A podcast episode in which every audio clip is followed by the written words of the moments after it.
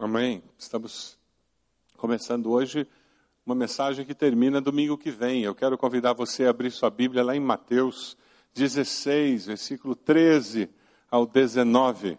Conecte-se aí, veja se você consegue acessar esse texto, Mateus 16, de 13 a 19. Você que está na internet, nós queremos pedir que Deus abençoe a sua vida e use essa mensagem para fortalecer a sua fé também. Na revista você encontra o esboço da mensagem para você acompanhá-la e aí no site também, na tela, você pode abrir esse esboço para poder estar acompanhando a mensagem. Esse é um texto base quando o Senhor cria a igreja. A igreja do Senhor Jesus Cristo é formada nesse momento. E nós vamos estudar esse texto e tentar entender melhor. O tema da mensagem hoje é Quem dizeis que eu sou? Dentro dessa série Eu Amo Minha Igreja, dentro da série desse mês, que é Marco Zero, é como que a gente pode caminhar e, e conhecer melhor a vida da igreja do Senhor Jesus. Mas olhando para para essa situação de igreja e toda vez que nós falamos em igreja, na mente de cada um de nós aqui surgiram expectativas, experiências diferentes. Converse com a pessoa aí do lado. Quando você ouve a palavra igreja, qual é a expectativa que você tem ao pensar, eu vou fazer parte dessa igreja? O que significa isso? Sou parte da igreja. Qual a expectativa que você tem com relação à igreja? O que a igreja vai fazer por mim, pela minha família? Conversa com a pessoa do lado aí. Qual a sua expectativa quando você ouve a palavra igreja? O que, que vem na sua mente? Quando você vai explicar para alguém o que é igreja, como é que você faz isso? Converse aí, como é que você explica o que é igreja? Igreja é uma comunidade perfeita? É um grupo que faz ação social? Eu recentemente ouvi de uma pessoa isso. Para mim, igreja só tem sentido quando ela faz ação social. É só isso, só para isso que serve igreja. Igreja é só isso? A igreja é um grupo de ação política? Promove transformação nas estruturas da sociedade, isso que é a igreja. Eu queria que você visse um vídeo que eu acho que tenta expressar mais ou menos o que a maioria falou sobre o que era a igreja. Vamos ver esse vídeo.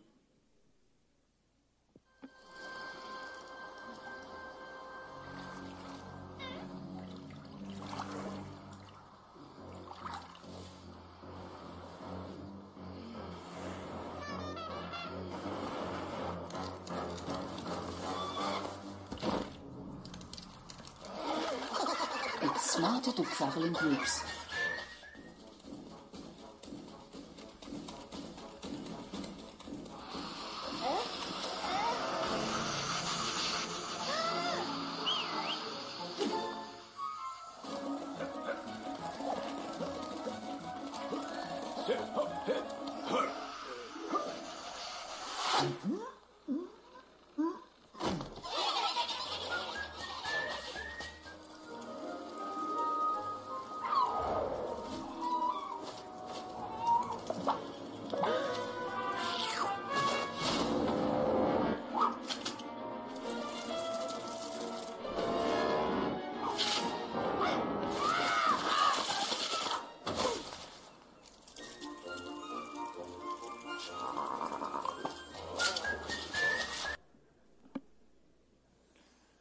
Eu acho que está mais perto do que vocês falaram de igreja, não é mesmo?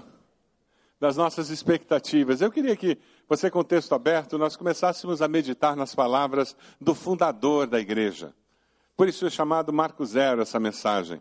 Porque nós estamos no começo de tudo. Mateus 16, 13 a 19. Veja se a pessoa do lado tem o texto. Chegando Jesus à região de Cesareia de Filipe, perguntou aos seus discípulos: Quem os outros dizem que o filho do homem é? E eles responderam: Alguns dizem que é João Batista, outros Elias, e ainda outros Jeremias, um dos profetas. E vocês? perguntou ele. Quem vocês dizem que eu sou? Simão Pedro respondeu: Tu és o Cristo, o Filho do Deus vivo. Respondeu Jesus: Feliz é você, Simão, filho de Jonas, porque isto não lhe foi revelado por carne ou sangue, mas por meu Pai que está nos céus. E eu lhe digo que você é Pedro, e sobre essa pedra edificarei a minha igreja, e as portas do Hades não poderão vencê-la. Eu lhe darei as chaves do reino dos céus. O que você ligar na terra terá sido ligado nos céus, e o que você desligar na terra terá sido desligado nos céus. Isso acontece lá no noroeste do mar da Galileia. Jesus está em retiro com seus discípulos, a mais ou menos 46 quilômetros do mar da Galileia, lá no norte, quase na fronteira com a Síria atualmente. O Senhor Jesus está tentando ensinar seus discípulos as verdades eternas.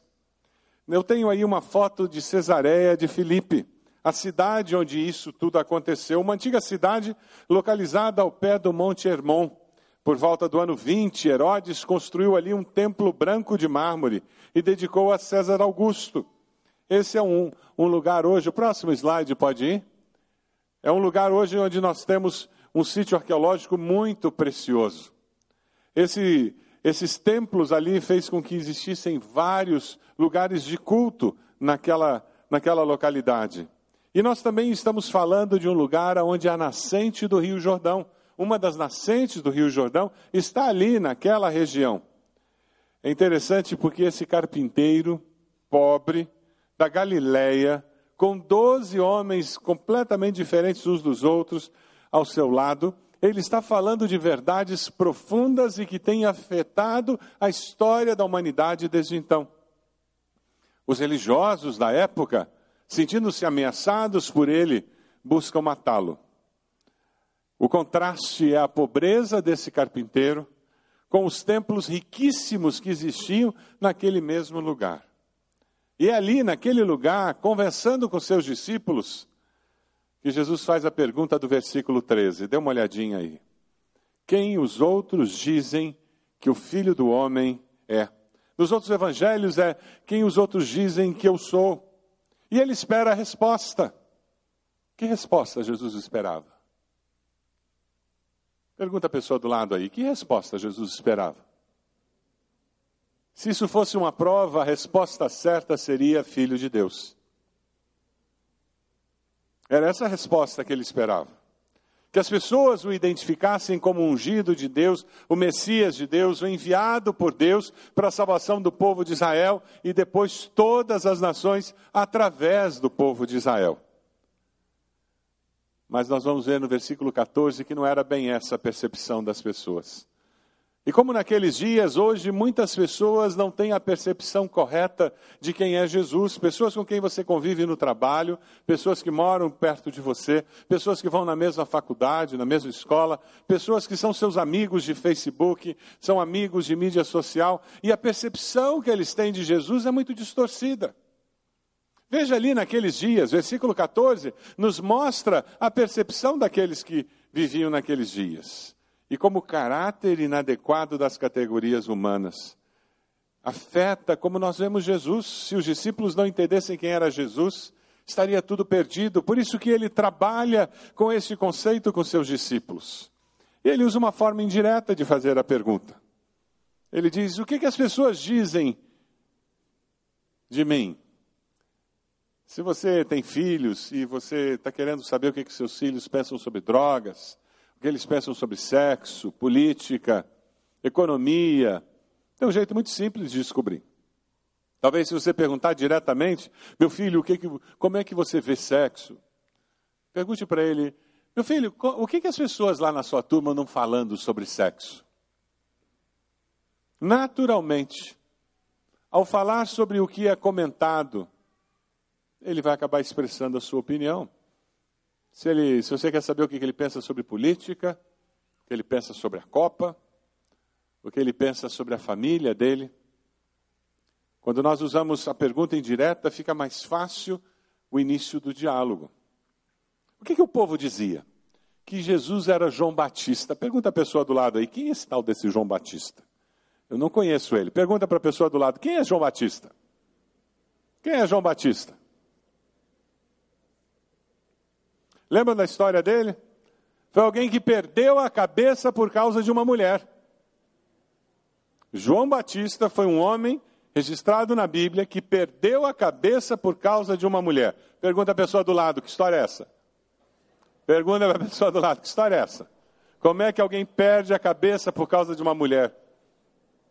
João Batista era um profeta de Deus, primo de Jesus, enviado para preparar o caminho para a vinda de Jesus. João Batista é uma pessoa que acusa o rei que ele estava fazendo algo errado, que a esposa que ele tinha não podia ser esposa dele. Aí o rei está dando uma festinha para os amigos dele, já está meio alto. A filha dessa esposa vem dançar. O rei, para dar uma de gostoso, dando de bom, poderoso, na frente dos amigos, diz: O que você quiser, pode pedir que eu vou te dar. Ela vai e pergunta à mãe, e a mãe diz: A cabeça de João Batista numa bandeja.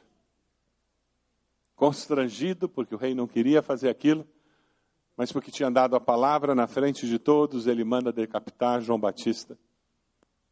E assim acaba o ministério dele, daquele que preparou o caminho para a vinda de Jesus.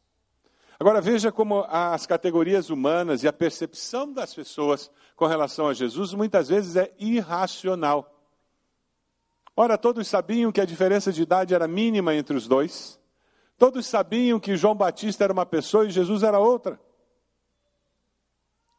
Mas as pessoas perdem a capacidade da racionalidade e ficam cegas, porque Satanás cega o entendimento das pessoas. Foi isso que Jesus disse: que o Deus desse século cega o entendimento, para que nós não vejamos as coisas espirituais. João disse de Jesus lá em João, vamos ler juntos o texto? João 1, 29, vamos lá? No dia seguinte, João viu Jesus aproximando-se e disse: Vejam, é o Cordeiro de Deus que tira o pecado do mundo. Este é aquele a quem eu me referi quando disse: Vem depois de mim um homem que é superior a mim, porque já existia Jesus não era João Batista. Mas eles também diziam que Jesus era Elias, conhecido como príncipe dos profetas. Aquele onde a manifestação poderosa de Deus se, se fez em tantos momentos. Lá em 1 Reis, capítulo 18, você encontra antes, depois, histórias sobre Elias, mas eu queria destacar só uma, que é a mais conhecida. Lembram da história do Monte Carmelo? O rei que havia abandonado os caminhos de Deus, faz com que o culto de Baal se torne o culto principal na terra de Deus. Elias, perseguido, ele se esconde e o Senhor o leva para o olho do furacão. Não se iluda, porque você conhece a Jesus como Salvador e foi salvo por Cristo Jesus, ele não vai colocá-lo numa redoma de vidro, protegido do sofrimento, das dificuldades, enfermidades, injustiças, de maneira nenhuma. Temos uma irmã, membro da nossa igreja, enfrentando uma batalha que tem a ver com liberdade religiosa. Já não é mais uma questão se psicólogo atende gay ou não mas é perseguição religiosa do grupo gay do Conselho Regional de Psicologia. A irmã Marisa Lobo está sendo perseguida, está enfrentando uma batalha tremenda que tem a ver com liberdade religiosa, o direito de crer e falar o que eu creio nas mídias sociais, por onde eu ando. É interessante porque toda essa estrutura de governo que o PT está armando há 12 anos, e o projeto de governo deles são 20 anos, para que o Brasil se torne uma república bolivariana. Todo esse processo elimina liberdade de expressão e liberdade para ir e vir. E nós estamos sentados, ou melhor, deitados em berço esplêndido, assistindo a manipulação. O próximo presidente da República nomeará provavelmente cinco juízes do Supremo. Mas agora não tem mais problema, porque o PT já é maioria. Eu li uma crônica muito interessante que fala sobre como o colocar juízes experimentados, com uma mente independente, jurídica no, no Supremo, se tornou perigoso. Vídeo Joaquim Barbosa, que foi indicado pelo Lula. Então eles mudaram a tática e agora estão colocando advogados. Pessoas menos proeminentes, menos independentes, e mais novas. E assim o sistema pode fazer com que a vontade dele se cumpra na nossa nação. Nós temos que ter cuidado. Quando líderes se deixam levar por valores que são do mal, temos que ter muito cuidado. Orar pelos nossos líderes, sim, mas nunca sermos omissos do que precisa ser feito para preservar a integridade da nossa nação e daqueles que moram nela. Foi isso que Elias fez e correu um risco tremendo ao fazer isso. Quem conhece a história sabe que Elias confrontou o rei e disse: Mande os profetas de Baal lá para o Monte Carmelo. E eles se encontraram ali. E o Monte Carmelo tem uma vista linda do vale e naquele monte, o povo se reuniu para ver o embate entre o profeta de Deus e os profetas de Baal. E ele manda construir um altar, coloquem pedras, coloquem lenha, coloquem um animal sobre o altar. E Elias se volta para os profetas de Baal e disse: Vocês são mais, podem começar. Peçam para que Baal mande fogo do céu e consuma a oferta. E o texto bíblico diz que eles gritaram, eles dançaram, eles passaram o dia inteiro clamando, implorando que Baal fizesse alguma coisa. Elias, até de uma forma irônica, em determinado momento, diz: gritem mais alto, talvez ele esteja dormindo. E o texto, mesmo no original, vai adiante e diz: talvez ele esteja ocupado fazendo suas necessidades. Tamanha ironia com que Elias fala. E nada acontece. E finalmente Elias diz: coloquem as pedras, coloquem a lenha, coloquem o animal sobre o altar do Senhor, tragam água e joguem no altar. E o texto bíblico diz que jogaram água e jogaram mais uma vez e fizeram uma valeta ao redor daquele altar e a água se acumulou na valeta. E Elias, de uma maneira muito simples, sem estardalhaço, Aquela oração de quem confia e sabe que Deus é confiável. Senhor, agora é a hora do Senhor se manifestar. E Deus se manifestou. As Escrituras dizem que veio o fogo do céu, e o fogo consumiu o animal, o fogo consumiu a lenha, o fogo consumiu as pedras e toda a água que existia no altar. Indubitavelmente, o Senhor é Deus. Foi isso que o povo gritou. O Senhor é Deus, Jeová é Deus, o Senhor reina. Meu querido, minha querida, se Deus levar você para o Monte Carmelo, não negocie a sua fé. Amém? Todos nós, em algum momento da vida, teremos o nosso Monte Carmelo. O momento em que a nossa fé será provada. O momento em que as pessoas questionarão o nosso Deus. Você pode fugir, se esconder, ou você pode se levantar e dizer: é assim que eu creio, Deus merece ser honrado com o meu comportamento. E o povo dizia: esse homem deve ser Elias. Que elogio! Mas Jesus era Elias? Não era. De novo, a categoria humana é muito inadequada para falar de Jesus. Jeremias, o príncipe dos profetas, não era o filho de Deus. E eles diziam que Jesus também era Jeremias, o profeta chorão.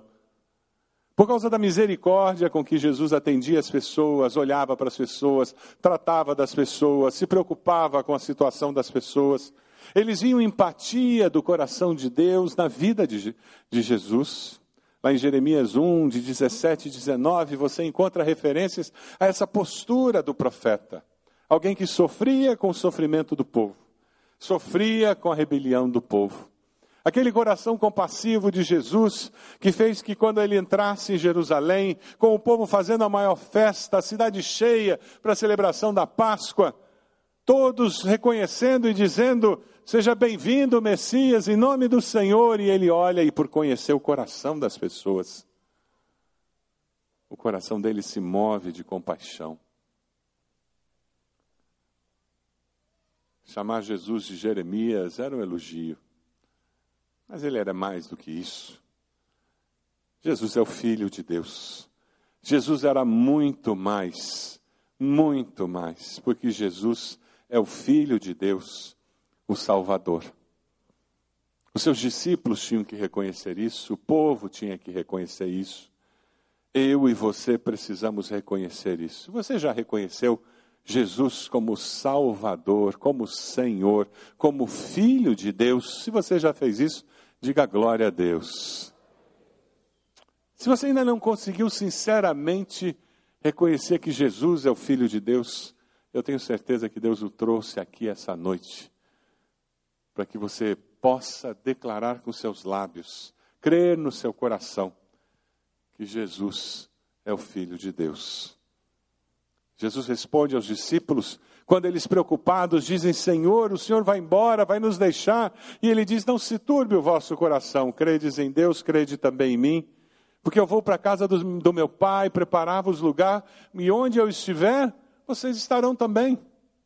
E Jesus diz: Eu sou o caminho, a verdade e a vida.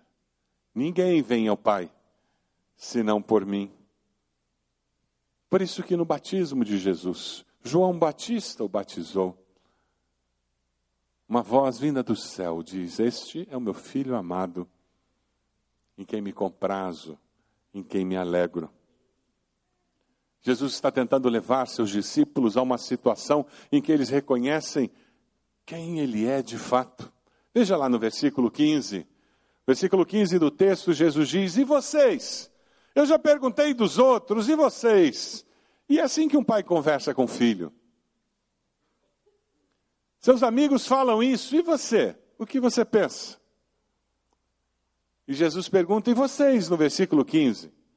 Quem vocês dizem que eu sou? Eles se reuniam, os doze, quando Jesus não estava por perto, e eles falavam do Senhor. O que vocês falam de mim quando vocês estão sozinhos? O que vocês comentam de mim quando vocês saem do nosso grupo e vão até suas famílias e depois retornam? Que tipo de comentário vocês fazem? Aí vem Pedro. Pedro é bom, né? Nós temos pérolas preciosas porque Pedro tinha aquele temperamento. Se você é dos Pedro da vida, estourado, aquele que fala e depois pensa, em nome de Jesus, não pare. Aprenda a ponderar suas palavras, mas deixe Deus usar esse seu temperamento para abençoar e trazer honra para o nome de Deus. Jesus de imediato responde. Aquele mesmo Pedro que, de, que cortou a orelha do servo lá no jardim do Getsemane, lembra? Vocês podem imaginar uma situação mais surreal do que essa? Os homens chegando, Jesus vem, aquela atenção, Judas dá o, dá o beijo, Pedro tira a espada, corta a orelha. Ele deve ter mirado para matar. É porque ele errou. Você pode imaginar a orelha no chão, fica aquele silêncio momentâneo. Jesus se abaixa, tira a poeira, encosta na orelha do cara. E o cara sente uma coceirinha na ponta da orelha. Aquele Pedro que disse: Senhor, eu jamais negarei. E negou quantas vezes? Três. Não foi uma, não foi duas, parece a gente, não parece? Três. Mas aquele mesmo Pedro que, com Cristo ressurreto na beira do mar, naquela refeição que eles estavam tendo, ele responde três vezes para o Senhor: Pedro, tu me amas? Senhor, tu sabes que eu te amo. Tu me amas? Senhor, tu sabes que eu te amo. E na terceira vez, ele recebe uma missão muito clara do Senhor para que ele cuidasse do povo de Deus. Por causa desse amor. Simão Pedro, versículo 16, ele diz: Tu és o Cristo, o Filho do Deus vivo. E respondeu Jesus: Feliz é você, Simão, filho de Jonas, porque isto não lhe foi revelado por carne ou sangue, mas por meu Pai que está nos céus. Tu és o Cristo, o Filho do Deus vivo. Sublinhe isso na sua Bíblia, coloque em amarelo se você está no seu telefone. Tu és o Cristo, o Filho do Deus vivo. A afirmação mais importante da história da igreja cristã de todos os séculos. É aqui que inicia a igreja cristã. Em Marcos aparece tu és o Cristo também, em Lucas aparece o Cristo de Deus. Revelação de Deus ao apóstolo Pedro. Tu és o Cristo, o Filho do Deus vivo. Quando ele fala o Cristo, os judeus que estavam ali entendiam muito bem. Eles entendiam que Pedro estava identificando Jesus com o Messias, o enviado de Deus, aquele que nós esperávamos, aquele que viria a libertar o povo de Israel. Eles esperam até hoje. Eles esperam até hoje. As Escrituras dizem que Jesus vai entrar por uma determinada porta no muro da cidade de Jerusalém. Quando os muçulmanos dominavam aquela região, eles fizeram um cemitério e fecharam aquela porta para evitar que Jesus entrasse. Percepção humana é muito limitada do mundo espiritual, não é mesmo? É muito limitada. Você acha que a porta fechada com pedra vai limitar Jesus? Que cemitério vai limitar Jesus? O Rei dos Reis, Senhor dos Senhores, aquele que está à direita do Pai.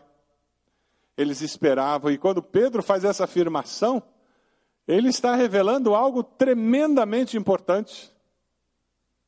E Jesus, no versículo 17, ele tem uma palavra para Pedro que é, é para você hoje também.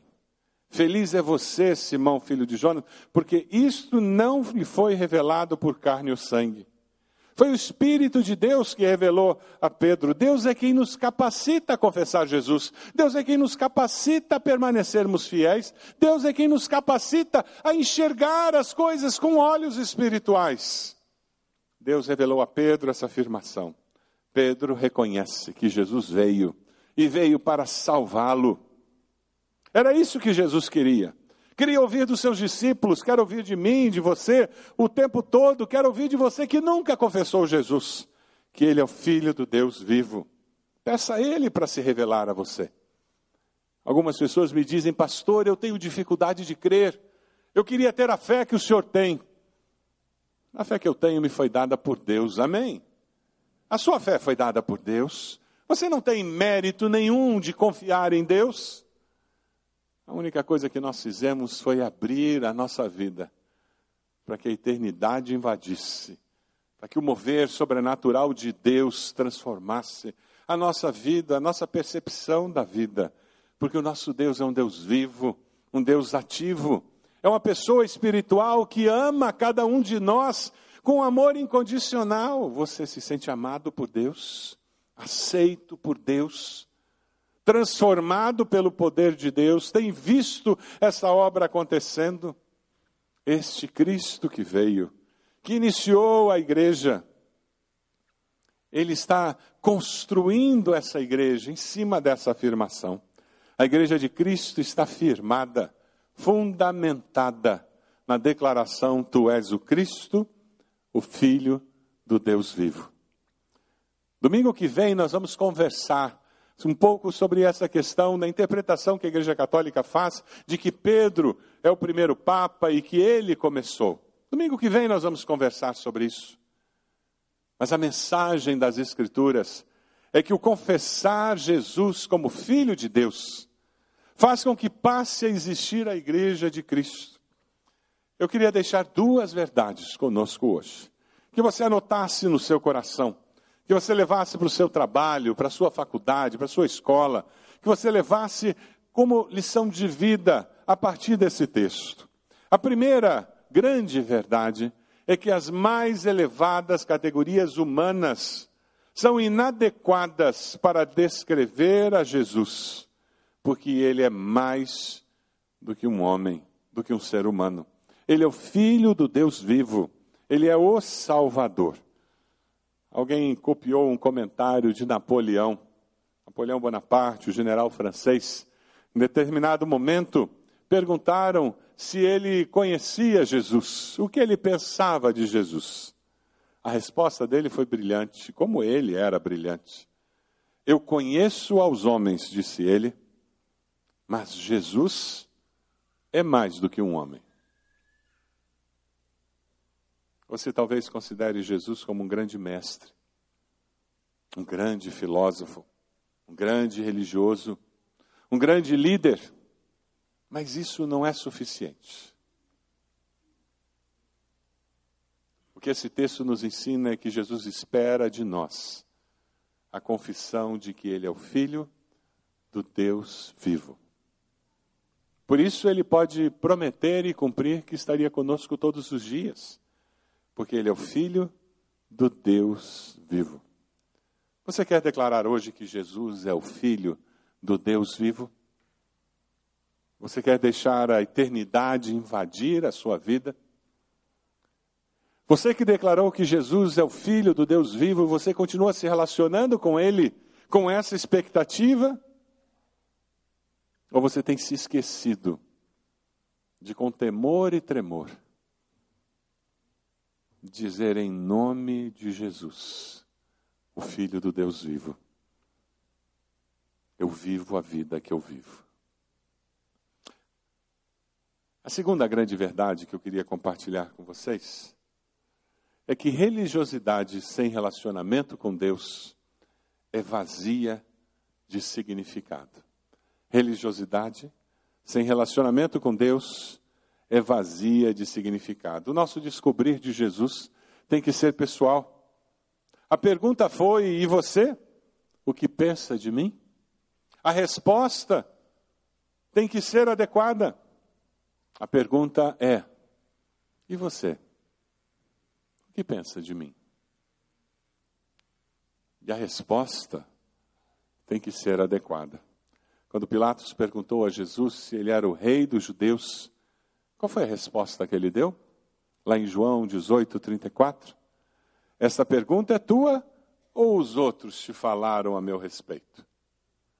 Jesus estava querendo confrontá-lo com algo que era ele, aquele homem que lavou as mãos, que se omitiu Jesus, naquele momento, aproveita para puxá-lo para dentro do cenário, para não ser apenas um espectador, mas falar das coisas que estão no seu coração.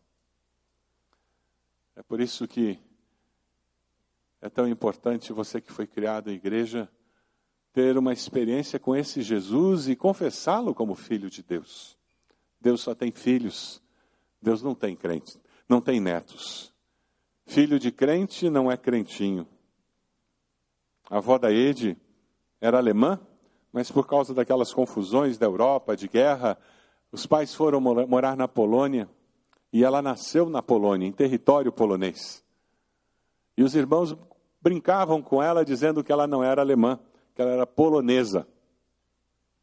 E a Oma, com um sotaque tessoco assim que falava, ela dizia: Imagina, porque nasci na Polônia, sou polonesa. Gato que dá-se no forno é biscoito? Filho de crente não é crentinho. Cada um de nós tem que resolver esse impasse na nossa vida e responder pessoalmente: Jesus é o Filho de Deus. Seus filhos não podem responder por você, você não pode responder por seus filhos, por mais que nós queiramos, nós não podemos responder pelos nossos amigos, parentes, por mais que nós queiramos. Podemos orar sim, podemos dar evidência do poder de Deus em nossa vida. O cristão verdadeiro, ele não conhece sobre Jesus. O cristão verdadeiro é aquela pessoa que conhece a Jesus. Você já ouviu de Jesus? E você já o confessou? como filho de Deus. A igreja, essa comunidade formada por Jesus, ela existe e subsiste quando as pessoas que fazem parte dela vivem esta verdade de que Jesus é o Filho de Deus, o Filho do Deus vivo. Você pode abaixar sua cabeça nesse momento? Quem sabe você veio hoje porque alguém convidou, quem sabe você tem vindo aos nossos cultos, mas nunca na sua vida você confessou a Jesus como filho de Deus. Quem sabe você foi criado na igreja, a vida inteira esteve na igreja. Quem sabe, pastor, eu sempre tive dúvidas se eu era salvo, sempre tive dúvidas se Deus me amava, mas hoje eu estou entendendo que eu preciso abrir o meu coração para que o céu invada a minha vida. E tudo isso começa quando eu digo: Jesus é o Filho de Deus vivo.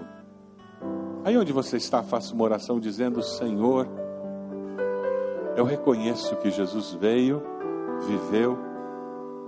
Diga a Ele: Eu reconheço que o Senhor morreu naquela cruz no meu lugar. Eu te confesso como Senhor e Salvador. Eu confesso nessa noite que Jesus é o Filho do Deus vivo. Enquanto todos estão orando, você fez essa oração, levante a sua mão. Onde você está? Eu gostaria de orar por você. Onde você está? Levante a sua mão. Graças a Deus, pode abaixar. Graças a Deus, pode abaixar. Mais alguém? Levante a sua mão. Onde você está? Dizendo, pastor, eu fiz essa oração, confessando Jesus como Filho do Deus vivo. Mais alguém? Levante a sua mão. Onde você está? E depois abaixe. Mais alguém? Quem sabe você tem vivido a sua vida e você não a tem vivido com temor e tremor, como deveria. Eu quero desafiar você a renovar o seu compromisso com o Senhor. Quem sabe você está aqui, mas está afastado da igreja. Você não tem mais quase vindo aos cultos. Ou há muito tempo você não ia numa igreja. Quem sabe você está aqui. Você tem se afastado da célula, você tem se afastado de ministérios, dos irmãos. E eu quero desafiá-lo a nesse momento em que nós pensamos na igreja instituída por Jesus, a dizer: Eu quero fazer parte desse corpo. Eu quero aprender a viver aqui com esses que passarão a eternidade comigo.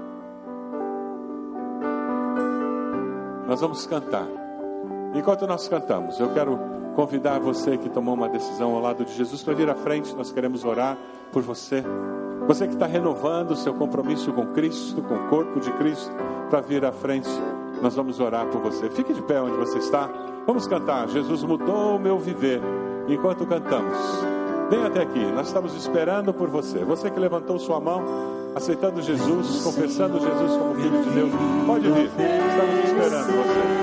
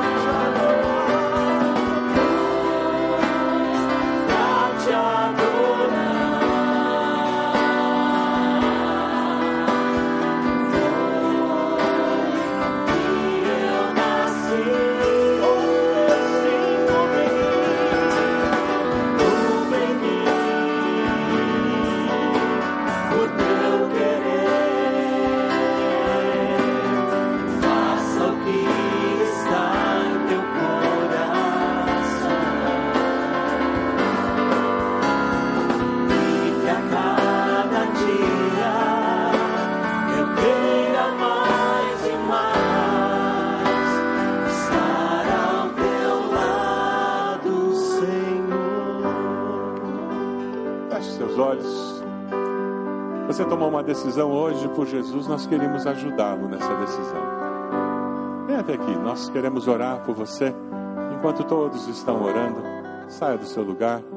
Se você está com vergonha, peça a pessoa do lado para trazê-lo aqui. Existe alguém que precisa se reconciliar com o corpo de Cristo, se reconciliar com o povo de Deus, voltar a dizer: Jesus é o Filho de Deus vivo e ele vai ser assim na minha vida. Enquanto nós estamos orando, sai do seu lugar, vem até aqui. Um dos pastores vai orar, abençoando a sua vida nesse momento tão especial de recomeço. Deus falou o seu coração.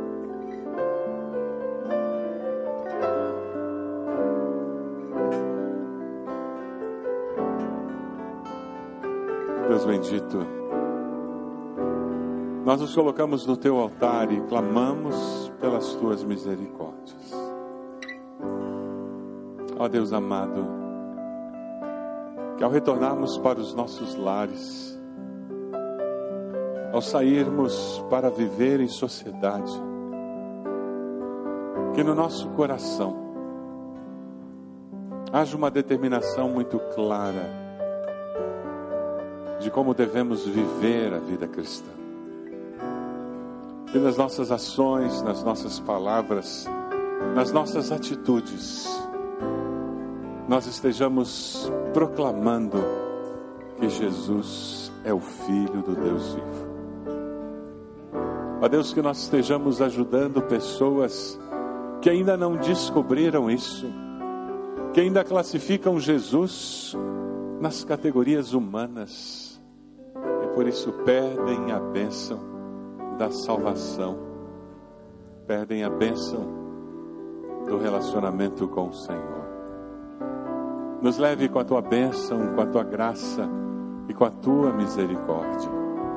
E que agora o amor de Deus, nosso Pai, a graça do Senhor Jesus e as consolações do teu Santo Espírito sejam conosco e com todo o povo de Deus, hoje e sempre. Amém. Amém. Pode assentar-se, irmãos.